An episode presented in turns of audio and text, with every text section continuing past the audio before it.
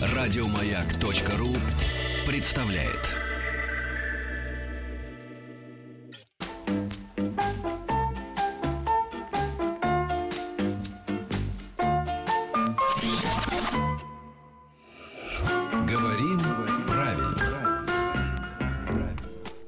Ох, ну и тема у нас сегодня. А в гостях доктор филологических наук, профессор кафедры стилистики русского языка факультета журналистики МГУ Ирина Аненкова. Ирина Васильевна, здравствуйте. Здравствуйте. Национальные риторические идеалы. Ну да.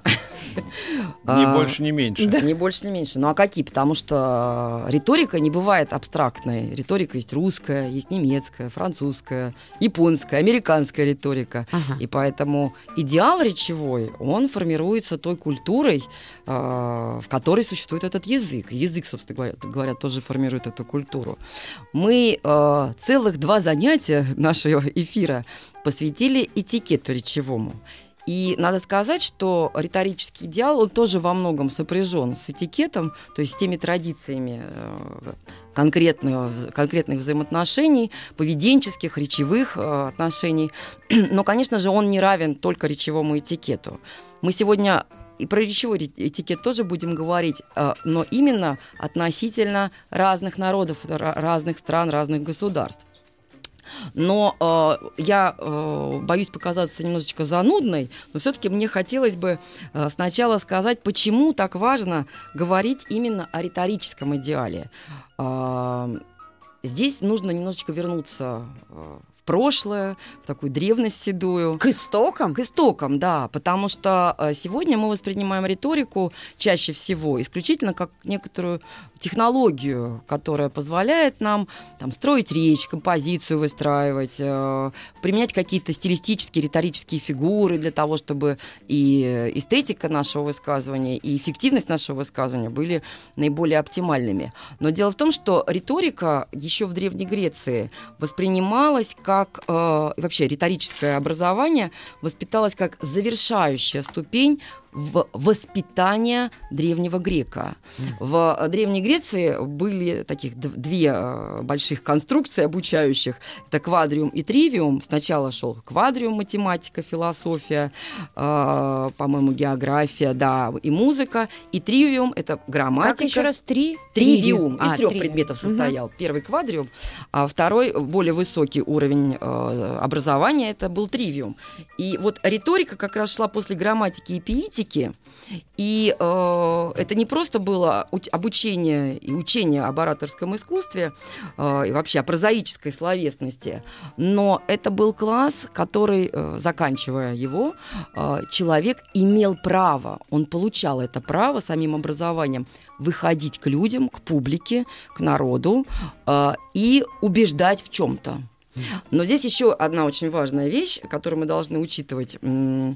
Предполагалось, а, риторический класс, завершая собой вот этот тривиум, э, фактически это высшее образование было, э, он э, готовил свободного гражданина к сознательной, ну не побоюсь этого слова, политической деятельности, потому что любое ораторское искусство это политическая деятельность, потому что мы таким образом э, политику своих интересов проводим.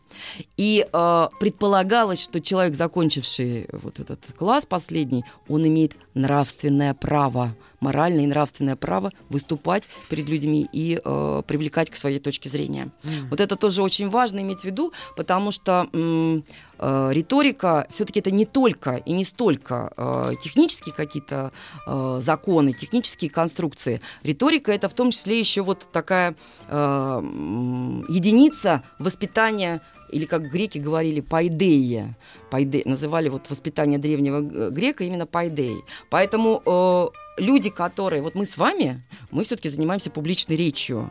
Э, и э, предполагается, в Древней Греции предполагалось, и по идее сейчас должно также э, предполагаться, что мы имеем наши нравственные устои безупречны, да, мы не только хорошо владеем речью, но мы еще имеем право вот именно такое нравственное чему-то обучать, да, ну, в частности, я там русскому языку обучаю. Мы имеем нравственное право рассказывать о событиях именно в той интерпретации, которую мы даем в, своей, в своих речевых поступках, в речевых актах. И поэтому, когда мы говорим о риторических идеалах мы имеем в виду, что это определенный тип поведения. Опять же, если взять Древнюю Грецию, были софисты, а были Сократы и Платон. И вот некоторые э, риторические идеалы национальные, они пошли по софистическому такому пути. Русский риторический идеал все-таки воспринял именно такой э, от Сократа и от, и от Платона идеи, идеи вот этой нравственной высоты. И э, когда мы имеем в виду вот эти э, риторические идеалы, то мы предполагаем м, те постулаты, которые э, выдвигаются культурой э, для того, чтобы человек э, имел право выйти и говорить что-то в суде, или это с академической кафедры, или это с экрана телевизора, неважно. Но все-таки он придерживается, должен придерживаться определенных национальных традиций. Mm. И вот если от, отталкиваться от русского риторического идеала, то э, надо сказать, что э, русский риторический идеал предполагает такие э, компоненты, как скромность, э, не, со, не самопрезентация, не самореклама, Э, я говорю именно об идеале, о некой такой хорошей идее хорошей речи и хорошего э, идеального поведения речевого. Петь, ты пока никак вообще не подходишь. Молчи, Сава. Нет, молчи. почему? Петя каждый раз говорит, что он не будет э, рекламировать ну, себя. скромность не про него. Ну почему же? Самореклама. Смотрите, Вика, как Петя сидит и внимательно слушает и впитывает каждое слово. Твои последние слова в этом эфире. Ну это же здоровается как? В эфире культово-легендарная. Какая ж тут скромность? Ну, он же даже не называет практически себя, да, Петя? Нет, он говорит, я Фадей Беренди. Загугли, пожалуйста, слово самоирония. Посмотри, я не знаю, тебе не знакомо это. Самореклама. Ну, Google тебе ответит, да. Самореклама. Да, да. Наоборот, мне как раз кажется, что здесь есть элемент такой скромности, потому что именно иронизируя, смеясь над собою, человек в какой-то степени прячет смущение, которое все равно присутствует. Вот, Ирина Васильевна, поэтому вы доктор филологических наук и профессор, а сова это сова Не удивляйся теперь своей жизни. Не друга, да, не возвысишься. Дальше поехали. Интересная наука, риторика. На труп друга ты становишься на 15 сантиметров выше. Это Ну, поэтому э, я как раз могу сказать, что Петр очень скромный ведущий. Да. Вот-вот сказала скромный ведущий. Тут ты не скромных не знаешь. Но как любой человек, Петр и вы, Вика, и я, мы все обладаем неким, э, такой, некой риторической, ну, может быть, не ма... Это, кстати, риторическая маска у Петра. Такая. Да, а, вот. вот да, что. это тоже есть такое понятие. Ага, скидывай. Да. Вот это отношение к себе именно э, такой самоирония, это, кстати, как раз наоборот проявление скромности. Ох. А вот э, когда, ну, сейчас про, продолжим сначала про русский риторический идеал. Э, скромность, правдивость, а, то есть э, вот предполагалось всегда, что э, в русском риторическом идеале э, человек, который публично выступает, он не имеет права на ложь. Ну, mm-hmm. мы видим, что идеал трансформируется, но тем не менее, вот именно принцип хорошей речи, он предполагает именно вот такое э, стремление к правде, к истине. А, хотя сегодня, наверное, можно говорить о том, что э, вот в, нашем, в наше время, э, скажем так, примерно три трансформации русского риторического идеала существуют. Первый, и он сегодня, наверное, доминирует в нашей жизни, это, и он самый распространенный, это тот, который как раз сегодня предлагается средствами массовой информации. Я бы сказала, что это как раз такой американизированный э, принцип э, риторического идеала, Э, как-то, мне кажется, мы однажды приводили такой пример.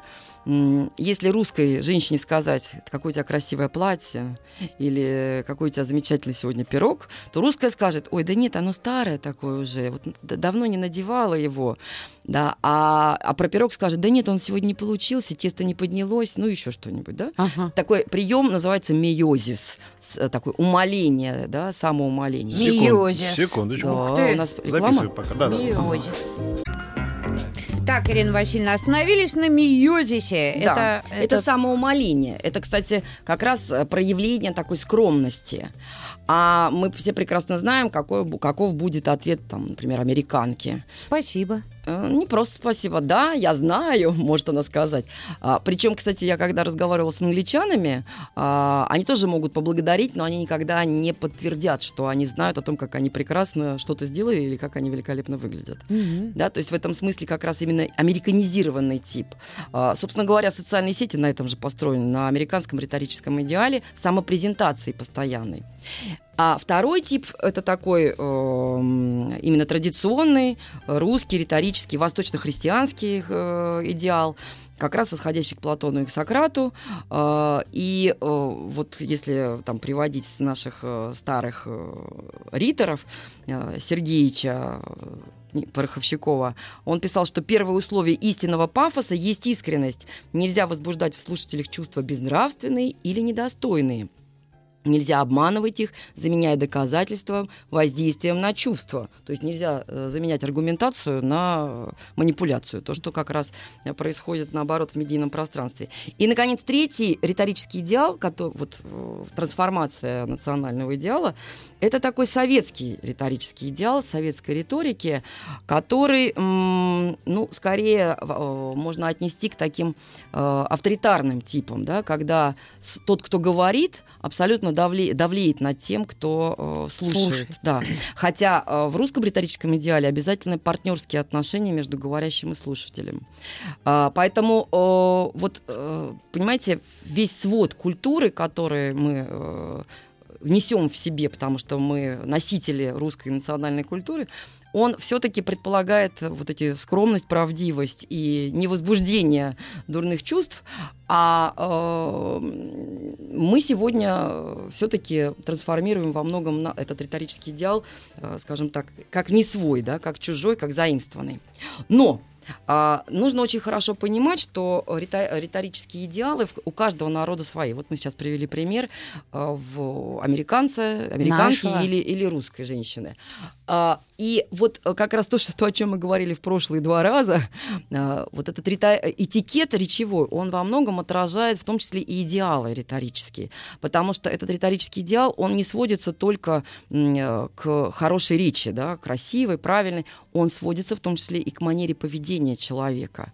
Поэтому э, вот если вы позволите, я приведу несколько примеров разных типов поведения разных представителей разных народов.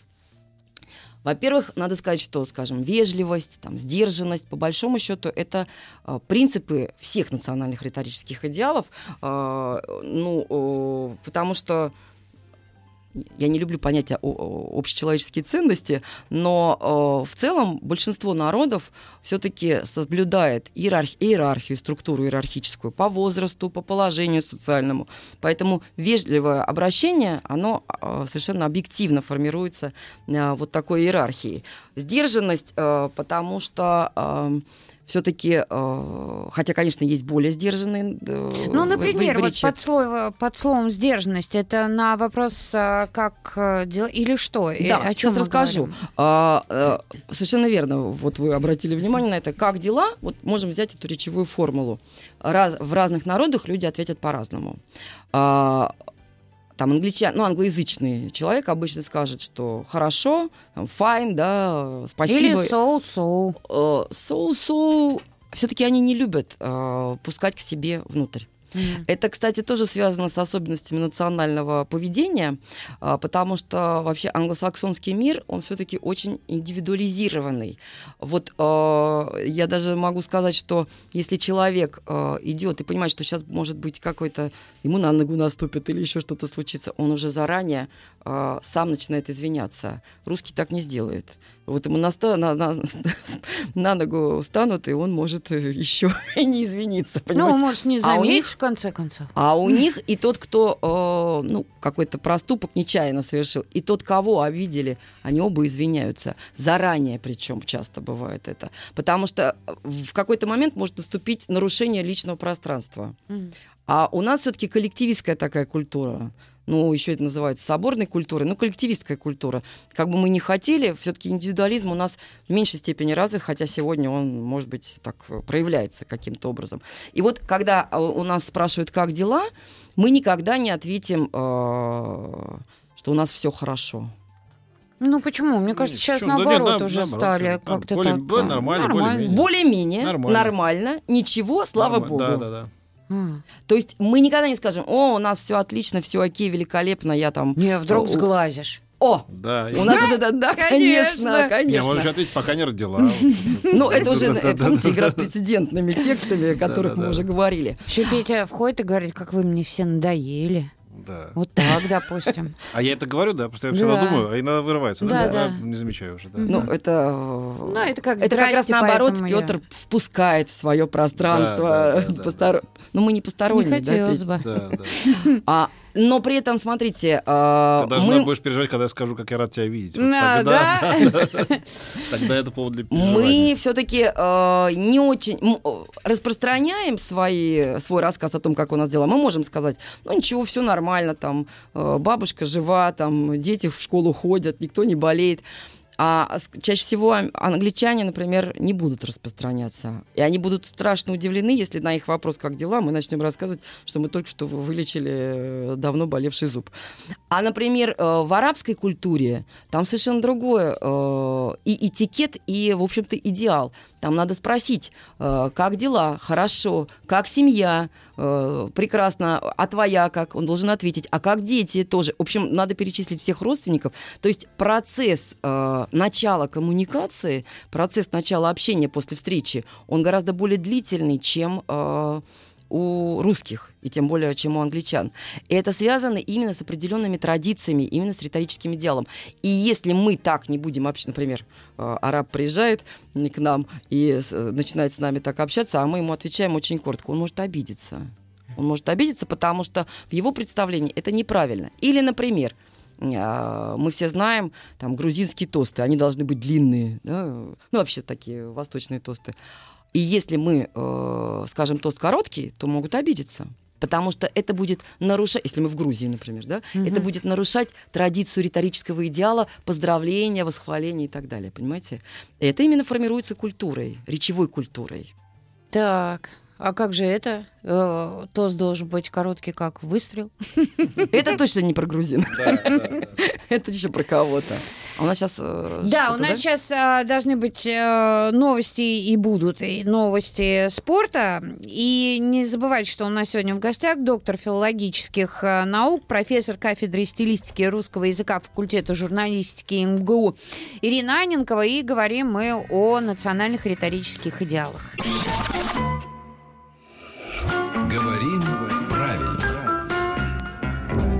По-прежнему у нас в гостях доктор филологических наук, профессор кафедры стилистики русского языка факультета журналистики МГУ Ирина Аненкова. Ирина Васильевна, про- продолжим наш разговор про риторические идеалы Да. национальные. И, э, Скромность, э, Да, вежливость. правдивость. Скромность, вежливость, правдивость. А, вот если мы возьмем скромность и вежливость, а, ну, опять же, это те категории, которые во все риторические идеалы входят, но по-разному проявляются. Если мы возьмем там вьетнамцев, они, например, говорят, особенно женщины, тихо и смотрят в пол, когда общаются с незнакомым человеком. И это не значит, что они не хотят с вами разговаривать. Это высшее проявление э, вежливости.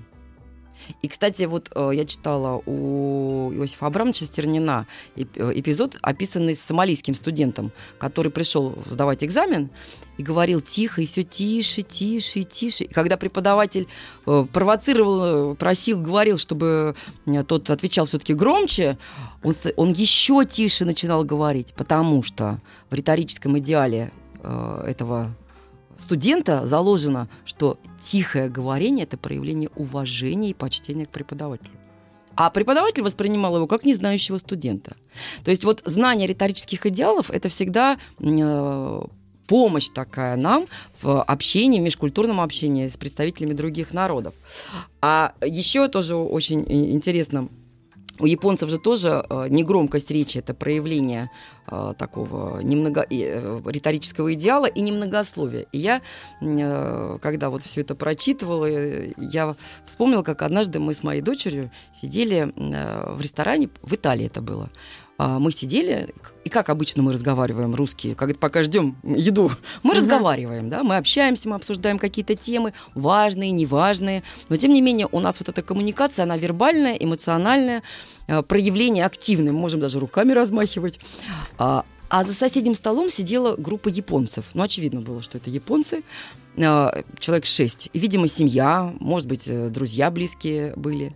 Вот пока они ждали когда у них примут заказ, и когда им принесут еду, они все молчали. Они сидели и молчали. Mm. Это было проявление, кстати, именно вот такого риторического идеала. Молчание как идеал в коммуникации. Они на сенсорном уровне общались. Даже сенсорного уровня не было. Mm. Никакого вообще. То есть это, э, вот представьте себе, мы, нам, для нас это вообще нонсенс, да, для русского человека. Ну, в общем-то, для любого европейца, да, европеизированная культура, американцы точно так же, мы все будем общаться, мы будем что-то обсуждать. Даже, может быть, о тех же блюдах, которые мы хотим заказать, мы тоже поговорим. А японцы будут сидеть и молчать.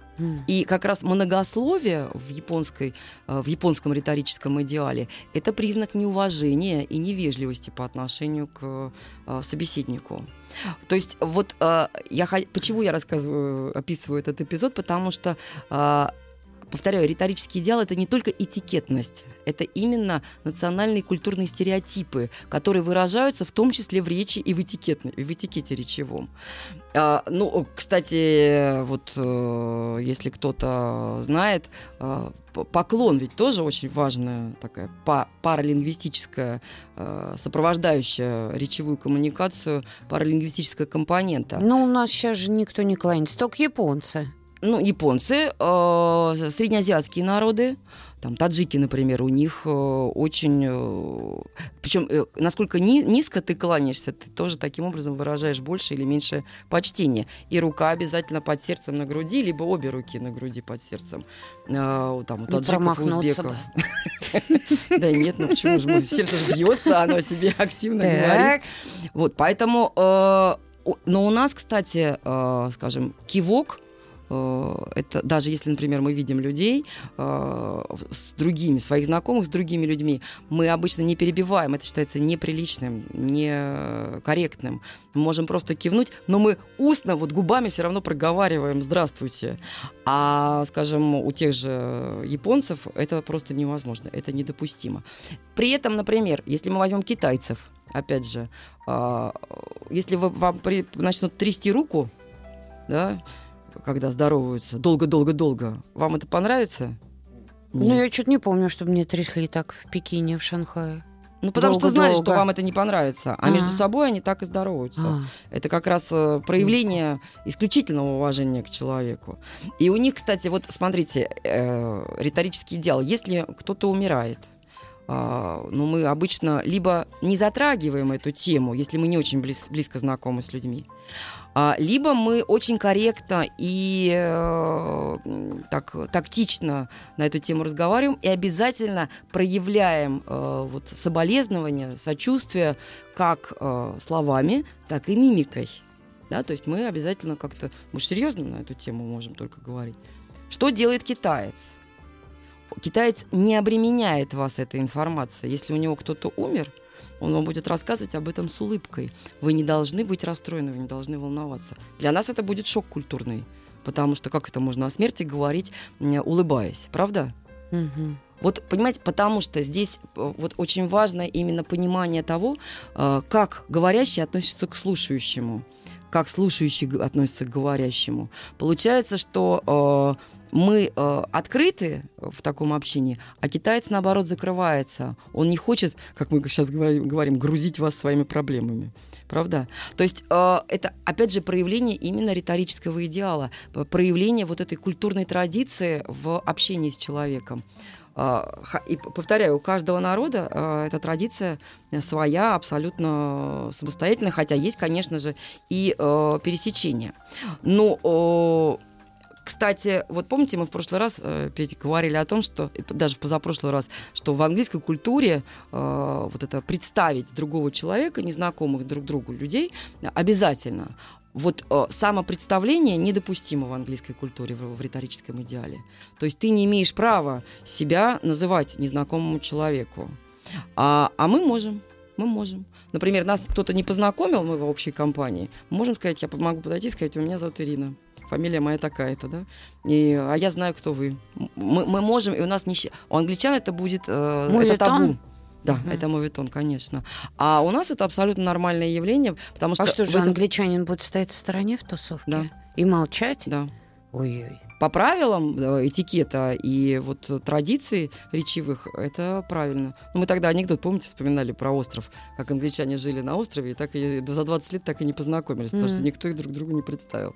Mm-hmm. А, поэтому а, вот такие традиции, они, это как раз проявление вежливости. Вот одна, одно из компонент все, правда, меня ругают за то, что я слово компонента в женском роде употребляю, но я очень люблю такой научный вариант. Э, основным вариантом все-таки считается мужской род, но вот я каюсь, люблю женский род. Я, Простите. Я, я тоже больше люблю мужской род, знаете. Может, Вы тоже больше Компонент, меня как-то так мне что-то немножечко Ну, видимо, потому что вы мужчина, а я женщина, Петя. Поэтому я люблю женский род. Ну, ты молодец, сейчас держал, держался долго. Ну, не все-таки не держался. Ну, все-таки, да. И даже, и даже темы, которые можно обсуждать э, в таком пусть даже в дружеском кругу или, может быть, э, в более широком, даже темы э, тоже жестко определены именно вот таким идеалом. Ну, например, в китайской культуре вообще нельзя в компании обсуждать тему мужчины и женщины, тему полов. Это считается верхом неприличия. А мы совершенно спокойно эти вещи обсуждаем правда? Ну а почему нет? Ну, потому что для нас это традиционно, ничего ужасного в этом нет, правда? А у них считается, что это табуированная тема, э, как э, предмет такой светской беседы в разговоре. На эту тему они не разговаривают. Угу. Но они могут, э, причем тоже вот интересно, скажем, в английской культуре, ну, в англоязычной культуре считается в светской беседе совершенно естественно говорить там на темы ни о чем темы о погоде, еще там э, каких-то явлениях, о скачках можно говорить. И вот помните журналист замечательный Овчинников, который писал «Корни дуба и ветка угу. вообще сакуры», правильно, да? да? да, да. А, он как раз описывал, что можно прийти а, и поговорить с англичанином, ну, на прием какой-то, поговорить с каким-то англичанином, который очень любит охоту, и больше ты о нем ничего не узнаешь. А потом выясняется, что он прекрасный писатель, он знает великолепно творчество Тургенева, и в том числе поэтому он любит охоту. То есть а, разговаривать э, в обществе э, вне работы о работе, то есть о своей деятельности, считается неприличным. А на работе о своей личной жизни тоже неприличным. А у нас мы как раз говорим и о политике, и об общественной жизни, и о своей работе во время э, отдыха, во время общения не, ну, не профессионального. Ну, мы же, с другой стороны, между своими. А почему? Не больше ну, не только. Почему? И, ну, хорошо, смотрите, было бы журналисту было бы безумно интересно пообщаться на предмет творчества Тургенева такой канцеляризм я употребила. У нас э, что-то... Да, нам да? надо э, прерваться про Тургенева чуть позже. Говорим правильно. О национальных риторических идеалах правильно говорим с Ириной Васильевной Анинковой. Да. То есть... Э, и, и даже тематика разговоров, как мы уже сказали, она тоже э, определена традицией культурной. А, ну и, кстати, вот, знаете, я хотела, всего, немножко, немножко перескакиваю, хотела сказать вот о чем. У нас, у всех народов есть а, такие фразы, которые демонстрируют такое благопожелание какое-то мы можем сказать счастливого пути. Э, хорошего дня, ха- это о, любимая да, песня. Хорошего дня, да, да, нет, хорошего да, дня да. Мы, не, мы не должны говорить. А, а, но, тем не менее, да, ни пуха, ни пера можем пожелать там, да, и так далее.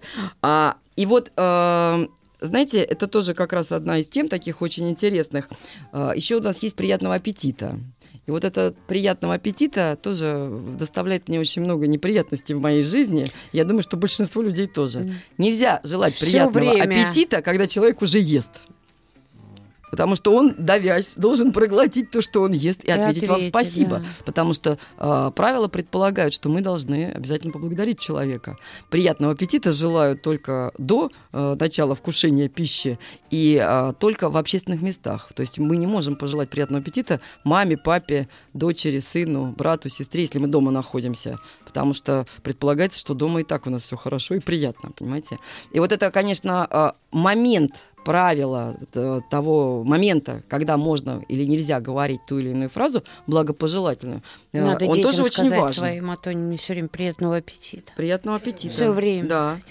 А, ну, существует Свои еще... не подавись, с моей сам не подавись. Ну, это будь здоров, с моей сам не сдохни. Вот так вот а, Да, да, да. Ну, вообще есть еще такая фраза, тоже традиционная русская, но забытая, мало кто ее употребляет, ангела за трапезой. То есть, чтобы в, еда была во благо вам. Потому что вы маханули. Ну почему? Я желаю так иногда. Я даже такого не слышал. Не слышали? Ну mm. вот теперь, смотрите, Петя, какой вы стали образованный. Мы знаем только вот это, прими за лекарство. А я, а я вот этого не знала. Что есть такая фраза «привези лекарство». Но это в чистом виде, конечно, сарказм, да, такой, нет, издевка. Когда, нет, но когда А, когда вот так Да, когда ну. вот такое движение. Это не едят когда. Нет, не едят, а, ну, нет. Ну так это же лекарство, на самом деле. лекарство. Действительно, на самом деле, лекарство. И э, культурные же, да, а, манера отвечать на, например, на приглашение. Вот тоже очень интересно. А, если нас с вами куда-то приглашают, например, встретиться где-то, а, то мы говорим хорошо и переспрашиваем, можем переспросить, русские могут переспросить. Да, в 5 часов тогда-то хорошо, я буду, скажет русский человек. Если у вас японец переспросил, вы его пригласили куда-то, он скажет, ах, в пятницу, ах, там, в 17 часов, все, срочно меняйте время и место. Потому что если японец переспрашивает на ваше приглашение, задает вопрос, то значит ему это совершенно не подходит. А зачем же он переспрашивает? А вот такая традиция, потому что сложилась. Ой-ой-ой. Потому что таков риторический дел. Он не может сказать, не, не принято отвергать напрямую приглашение не принято категорически э, отвергать это. То есть он не, не а имеет права. потом это нормально не прийти на встречу, если ты вроде Кстати, согласился? тоже в риторической традиции в нашей э, сложилось э, правило, что мы можем напомнить человеку о том, что э, мы должны встретиться. А, например, в западных культурах немецкой, английской э, не, все решили, уже нельзя ни в коем случае. Ирина Васильевна, я вам напоминаю, что мы должны еще встретиться. Я поняла, что пора заканчивать, да? Спасибо. огромную на Спасибо. сегодня. Ирина Аненькова была в гостях. До встречи, Ирина Васильевна. Всего доброго, до свидания. Еще больше подкастов на радиомаяк.ру